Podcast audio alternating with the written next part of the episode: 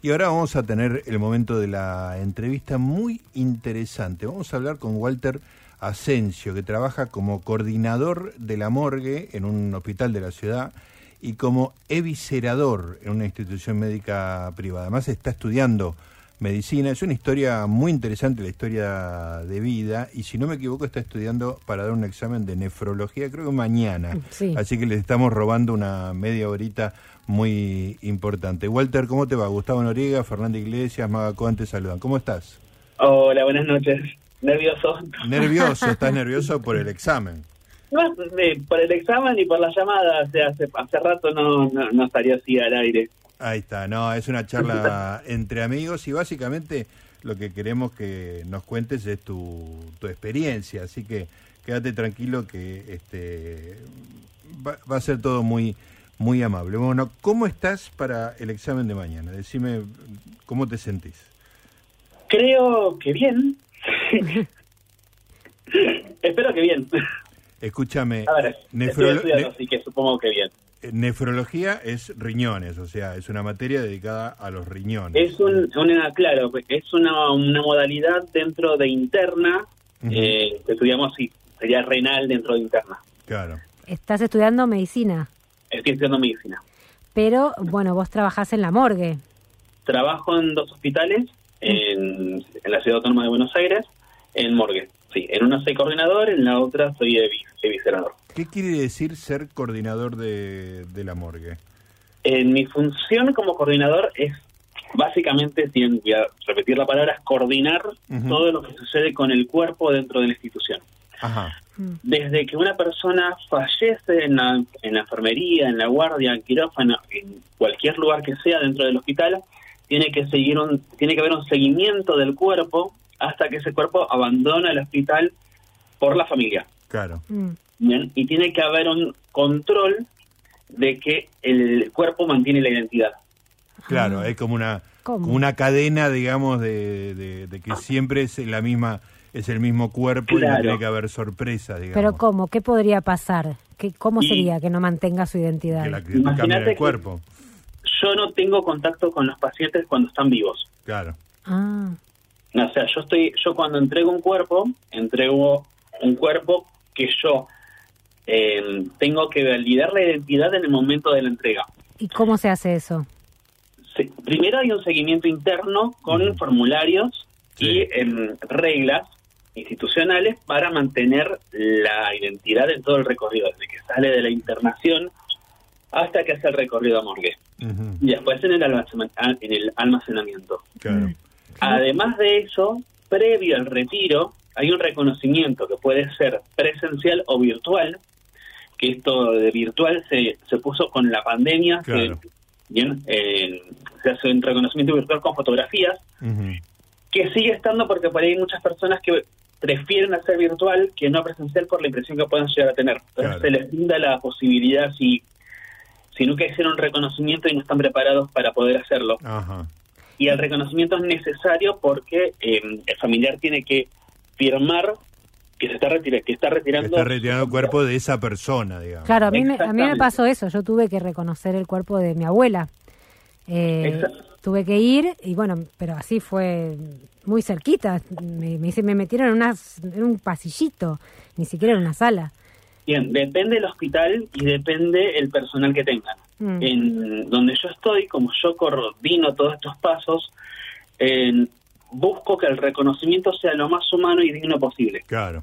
Entonces el reconocimiento es, si bien es el morgue, la morgue está adaptada para que parezca lo más parecido a una sala, no un pasillo, y el cuerpo se prepara dentro del cajón para poder retirarlo y solamente ves el rostro. Mm. Claro, no, no, acá fuera como un pasillito, no sé, era como un bajo escalera, te diría, algo así. Mm. Eh, una cosa horrible, pero bueno, eh, también era todo horrible. Era, era así que en un momento de pandemia todas las reglas estaban un poco sí, es difícil.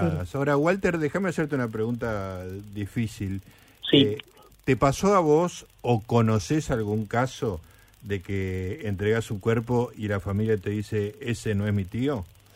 A mí no me pasó, ha pasado, en, salió en los medios al comienzo de la pandemia que se han entregado cuerpos y eso salió en varios, noticieros y, diarios, no me acuerdo qué hospital, creo que en el Muniz fue uno y no me acuerdo qué otro más, en que hubo intercambio de cuerpos, pero en un momento muy álgido. Claro. Actualmente, como todos los hospitales, principalmente la de Ciudad Autónoma de Buenos Aires, se manejan con un formulario único de seguimiento del cuerpo, lo que indica que es un documento que acompaña al cuerpo en cada posta que se hace el intercambio.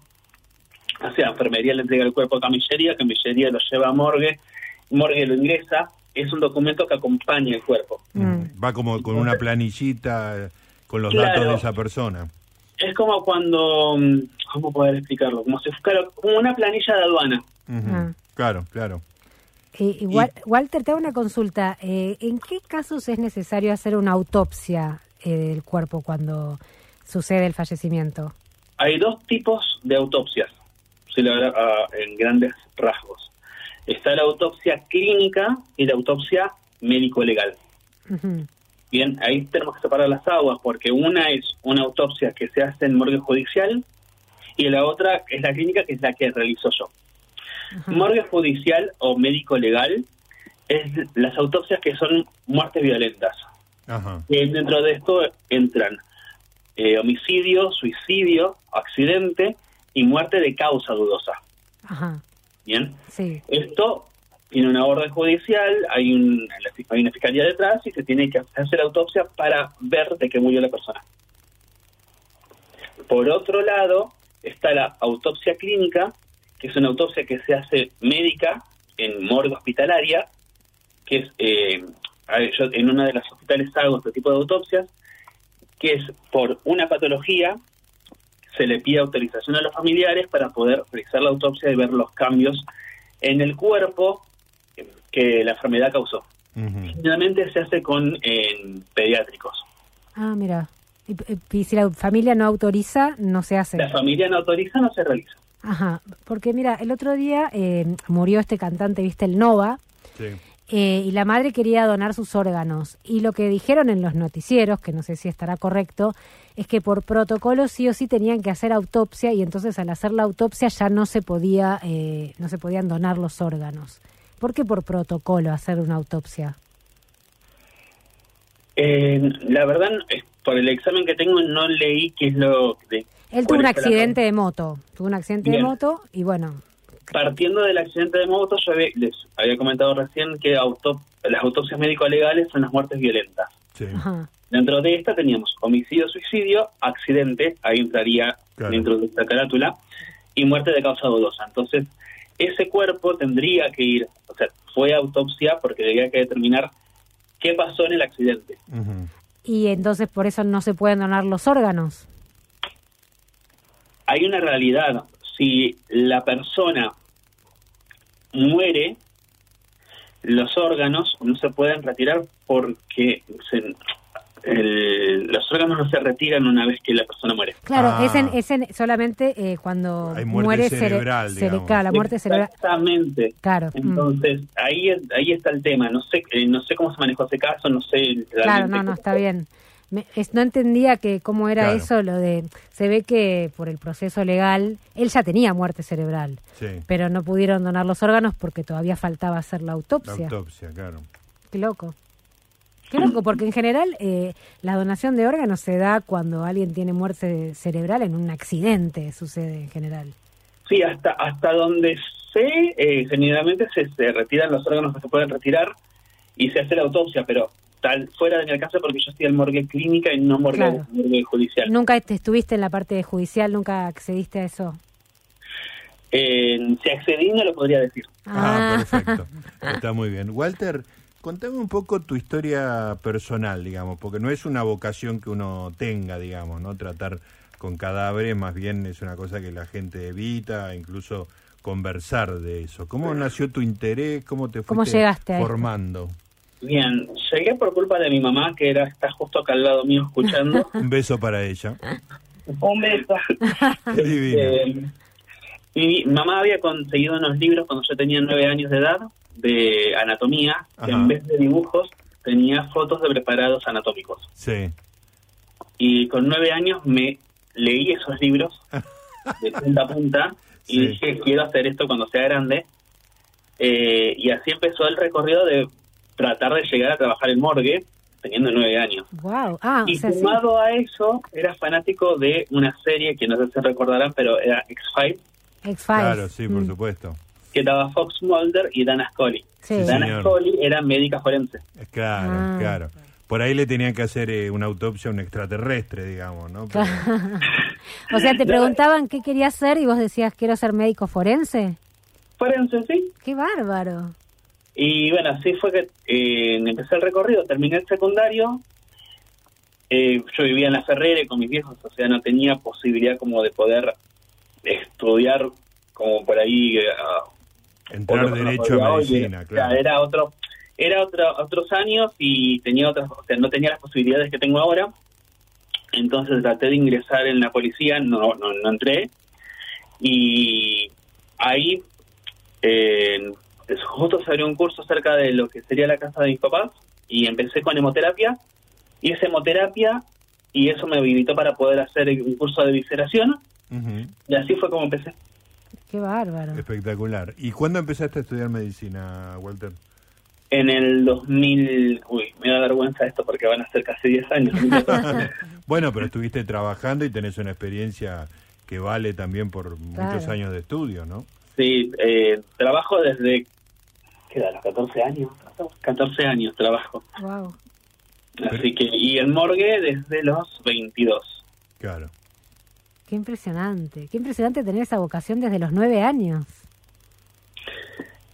¿No? Eh, en a los 14 años busqué trabajar lo que pudiera porque tenía que ayudar, quería ayudar en mi casa y eso me permitió también empezar a conocer lo que es el ambiente laboral que no fue en hospital, empecé trabajando en una juguetería y en hospitales empecé después de haberme recibido de hemoterapia, de técnica en hemoterapia. Ahí tuve contacto con hospitales que tenía 21 años. ¿Y, desde los 22, que había hecho el curso, que en ese momento no, o sea, era un curso de visceración, de técnicas de autopsias, eh, empecé a tener contacto con morgue. Y, ahora ya van más de casi 15 años. ¿Y, cómo es en general? Eh, ¿La gente trata de evitar eh, eh, ir a trabajar a la morgue? ¿Es un lugar que te dicen, uh, no, a ver si me mandan a trabajar a la morgue, no les gusta? ¿O, o sí hay una fascinación por esto? Mm, por suerte, el contacto con la gente que tengo les gusta porque también querían estudiar esto, querían acercarse a lo que era el trabajo de morgue, no desde un lado morboso, sino desde la investigación que lleva eh, el trabajo de morgue. Por otro lado, hay eh, en morgue, como está dentro de hospitales, hablando siempre de morgue hospitalaria, ¿no? Eh, depende también de otros servicios que tengan que pasar por ahí, como por ahí limpieza, y genera cierto tipo de recelo en ciertas personas que no les gusta el, área por miedo, pero supongo que más por eh, cultura general que se piensa que es un área sombría o tétrica y cuando no lo es. Mm. Está bien que generalmente eh, las personas que tienen contactos con morgue eh, es, un, es en un momento que no es para nada alegre. Claro. Claro. Entonces, eso... ¿Qué, qué, qué es lo que te gusta de esto? Porque es cierto, es contacto con algo triste, así como, sí, como la peor parte, ¿no? De, de la vida, la muerte. Sí, pero, a ver, no sé cómo explicarlo para que suene lindo o... No, no importa cómo suene, vos, vos, vos explicalo como te salga. Porque nos resulta apasionante y no, no te estamos juzgando eh, tus gustos ni tus intereses, nos parecen súper interesantes. Queremos saber qué, digamos, qué es lo que te, lo que te gusta a vos. Por un lado, se puede, eh, le puedes dar una respuesta a la familia. Claro. Mm.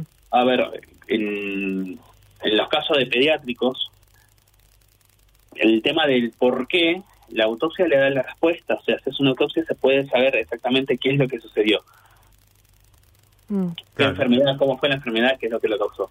Claro, los padres están esperando darle un sentido a lo que pasó, una tragedia tan terrible, ¿no? Y, parte de tu trabajo es esa. Claro, y aparte esto también permite el comienzo del duelo de una forma con menos dolor o poder, poder eh, atravesarlo de una manera diferente. Claro, una cosa no explicada deja la herida abierta más tiempo, ¿no? exactamente, supongo que viene por ahí. Eso, lo, eso es una forma que lo que tengo como para verlo. Claro. Yo, o sea, yo no, no me puedo meter emocionalmente cuando estoy haciendo un trabajo porque si no, no podría trabajar. Claro. Claro. O sea, puedo disociar en ese momento lo que sobre qué estoy trabajando, sin olvidarme que estoy trabajando sobre un cuerpo, Ujú. Claro, claro, con el claro. respeto que conlleva. Claro. Por Está- otro lado, también en el momento que uno eh, acompaña a la familia a hacer el reconocimiento, por lo menos como lo tomo yo y las personas con las que trabajan conmigo, es eh, acompañar de la manera más humana para que ese momento no sea tan traumático. Claro. Uno cuando ingresa a un hospital eh, entra con, con posibilidad de poder eh, curarse a lo que está llevando, pero cuando no se va de alta y la, esa persona muere, después las familias buscan respuestas. Claro. Mm, Y muchas veces en la- el personal de morgue recibe toda esa situación de descarga de la familia eh, y a veces es eh, uno puede acompañar y otras veces no eh, pero no porque uno no pueda tener las herramientas sino muy- es, es una situación fuerte para la familia claro. Sí, claro, es un momento único. Sí, sí, sí. Eh, y Walter, ¿y, ¿y nunca te dio impresión nada de un cuerpo? de ¿Tocar algo? ¿Alguna vez sentiste asco? ¿Nunca te pasó? sí Mm, una vuelta que eh, tuve que hacer una autopsia, va a participar en una autopsia de un indigente que de lejos lo, ve- lo veía y era como si estuviera la televis como si fuera una televisión en estática mm, y no se entendía por qué cuando lo pusimos en la, ca- en la mesa de Morgani para poder desvestirlo y poder hacer la autopsia era que estaba cubierto de piojos y ladillas. Uy, qué tremendo. qué impresión. Claro, eso, eso Esa me dio impresión, mira, Qué horror. lo único. fue lo único. Muy Lo único. impresionante. Después nada, nunca. Ah, eh, yo me imagino, no sé, tener que abrir el cuerpo, todo. eh. Claro, eso ya es parte de tu Claro. profesión. No, eso, claro, no, no me genera impresión en absoluto. Mm, ¿Y alguna vez pasó, eh, Walter, que en el resultado de la autopsia apareció algo sorprendente que cambió la perspectiva de lo que había pasado? Muy fu- Uno obviamente piensa en las series policiales que de repente se detecta, qué sé yo, envenenamiento o ese tipo de cosas. Pero bueno, sin llegar a un extremo tan tan este novelesco, este te encontraste te pasó de que tu eh, el equipo que estaba trabajando con vos encontrara algo totalmente diferente a lo que se imaginaban? Eh, sucedió que no se podía, no se lograba saber qué era lo que se estaba mirando y hubo que investigar más. Ajá. Este y no era lo que condicionaba cuando habían traído el cuerpo. Eso sí. O sea, sí, la respuesta es lo que estás diciendo. Fui testigo que pasó y era como, wow. Hay sorpresas a veces. Hay sorpresas a veces. Y te- viste que a veces cuentan que encuentran en los cuerpos cosas, objetos adentro, eh, no sé. Em, Me acuerdo de esas noticias de lo operaron y le quedó un anillo adentro, sí, qué un sé yo. bisturí, una tijera. ¿Esas cosas pasan? En- ¿Que haya objetos extraños? a mí no me pasó nunca. Ah, está bien. O sea, si suceden, a mí no me, no me sucedió nunca. O sea, yo no, no, no fui testigo nunca de eso. Ajá. Viste que, a- Eh, que a veces hablan de las autopsias eh, como que se hacen en dos partes y dicen, no, todavía la parte donde, no sé, donde se detecta si había droga en el cuerpo falta porque eso lleva un tiempo. ¿Eso es así también? ¿Hay como, dos, hay como varias partes de, de la autopsia? Suponete, vamos a una morgue médico-legal. Sí. Y Una, una autopsia que se realiza y hay que sacar muestras. Uno saca la autopsia en el momento, que es cortar, sacar las muestras y volver a coser y se entrega el cuerpo. Sí. No en la, en la autopsia, que significa ver por uno mismo, uno visualiza y toma los tejidos.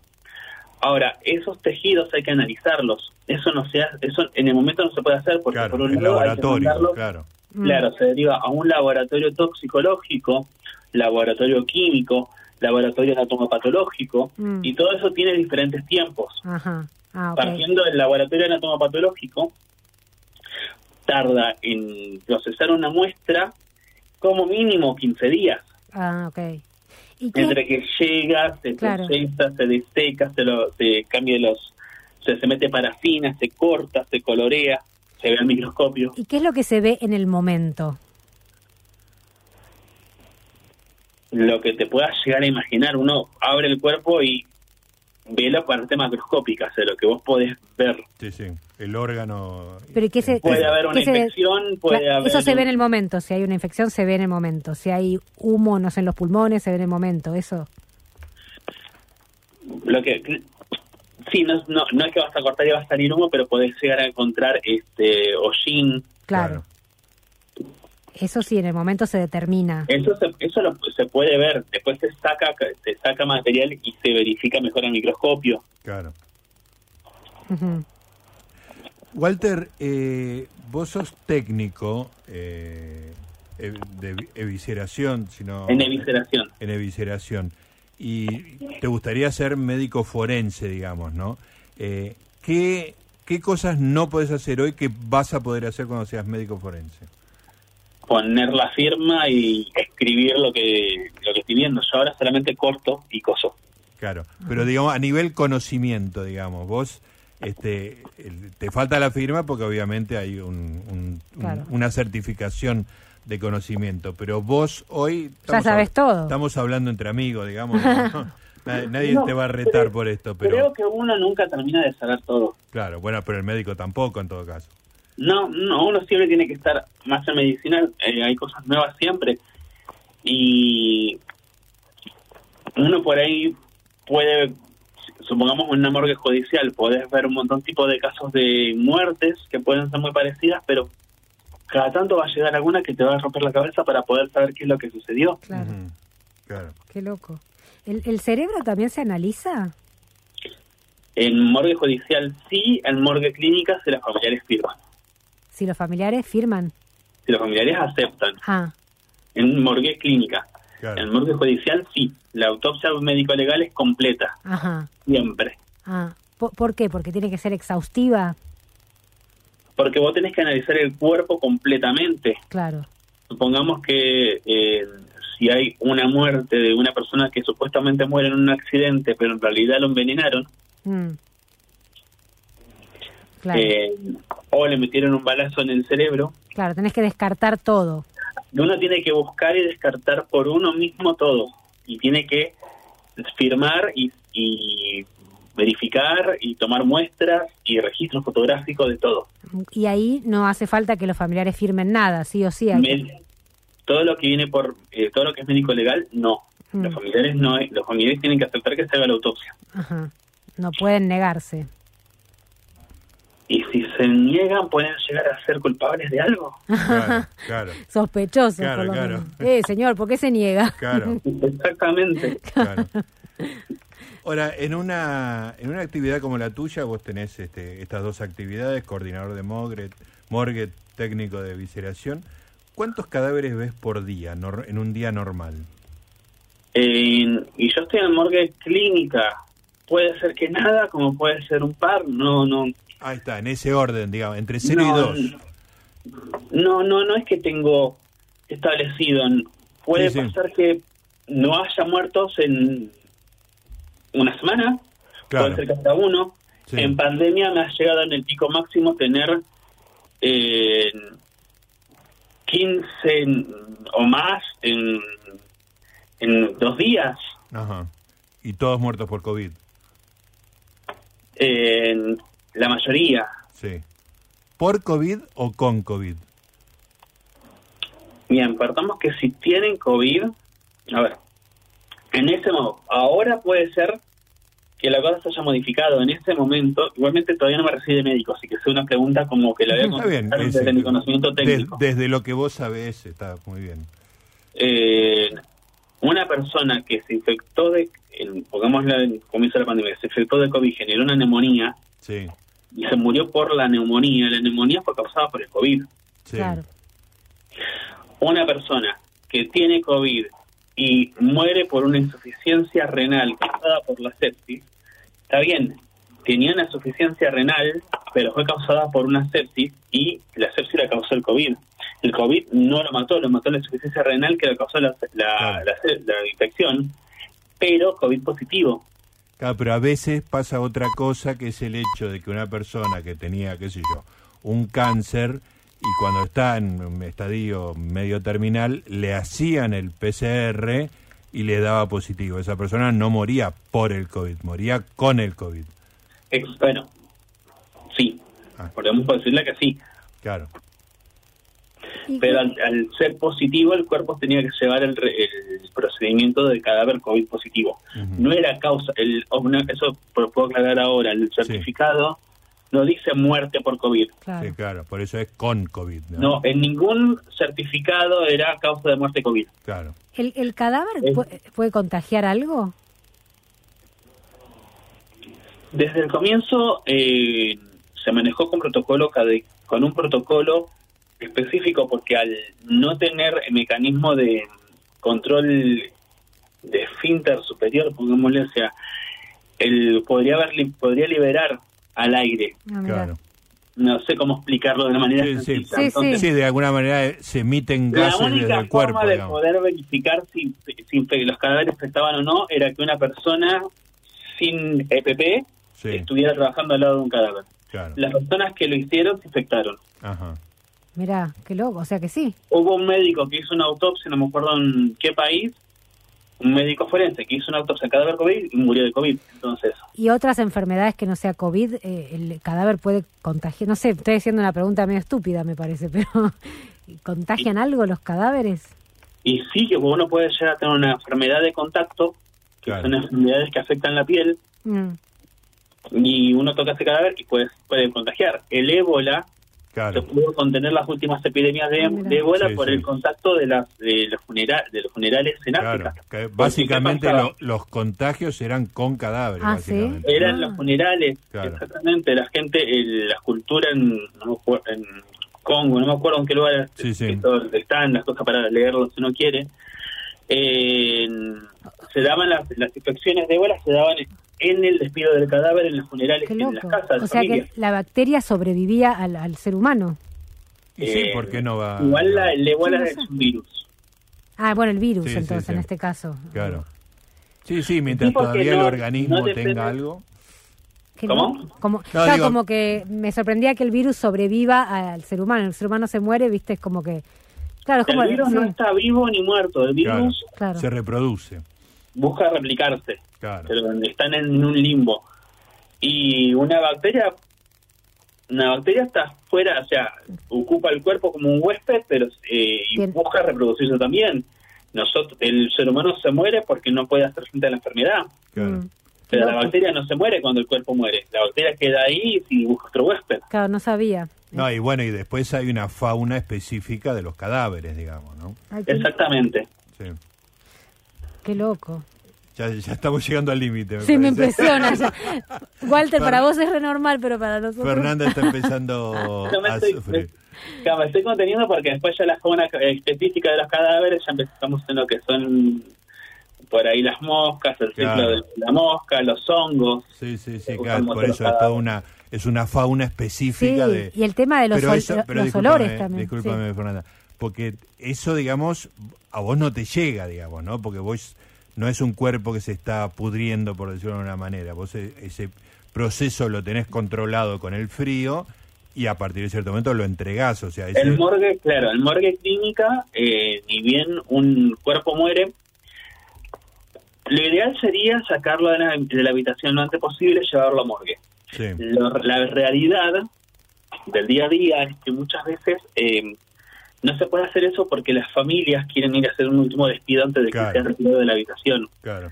Mm. La realidad también es que no se puede poder tener un cuerpo mucha cantidad de horas más en una habitación compartida. Claro. Es un, un conflicto que por ahí se puede dar en muchos hospitales, en donde una persona muere en una habitación compartida y la familia dice que está en un camino y tenés que esperarlos y eso y, es y, es y es algo muy fino y qué se hace se baja el cuerpo más rápido para que esté la cantidad de tiempo que tiene que estar en la heladera para retrasar el fenómeno de putrefacción para que después puedan despedirlo de manera correcta o esperar las horas que la familia quiere que es para que entiendo, la habitación. Entiendo perfecto. ¿Y, ¿Y cuál es la temperatura de la morgue en general o de las heladeras donde guardan los cuerpos? De las heladeras tiene que ser la temperatura igual que tenemos en nuestra casa para guardar la carne en la carnicería, para hacerlo más sencillo. O sea, no se puede congelar. Claro. Ah, Ah, ahí está, perfecto. Muy buen, muy buen comentario. ¿Y hay un determinado tiempo que hay que esperar para empezar la autopsia o se puede en cualquier momento? En, y en la autopsia se hace cuando se habilita la...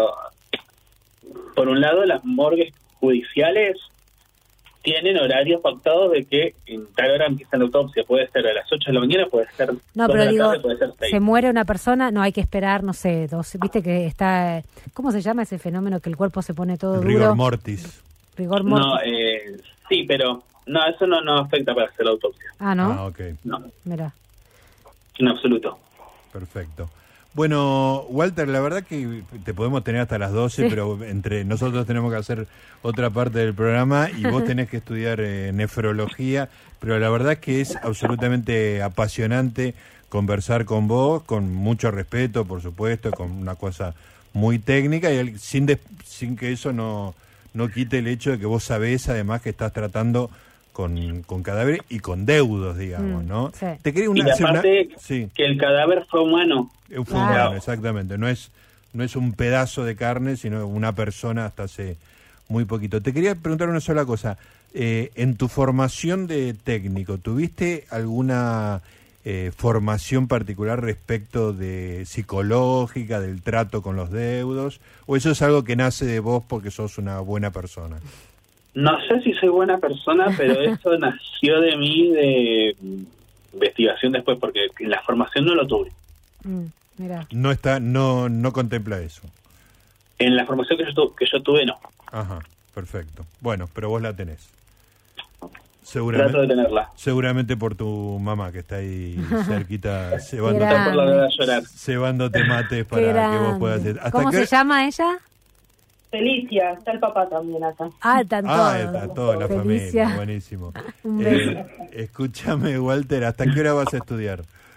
No, sí, sí, persona grande, ya tengo 35 años, así que terminamos de comer ahora, que corté la cena para la llamada. sí. Y terminamos de comer y después ya me costó dormir. ah, mañana, bueno, mañana, mañana tengo que estar temprano levantado, así que... Bueno.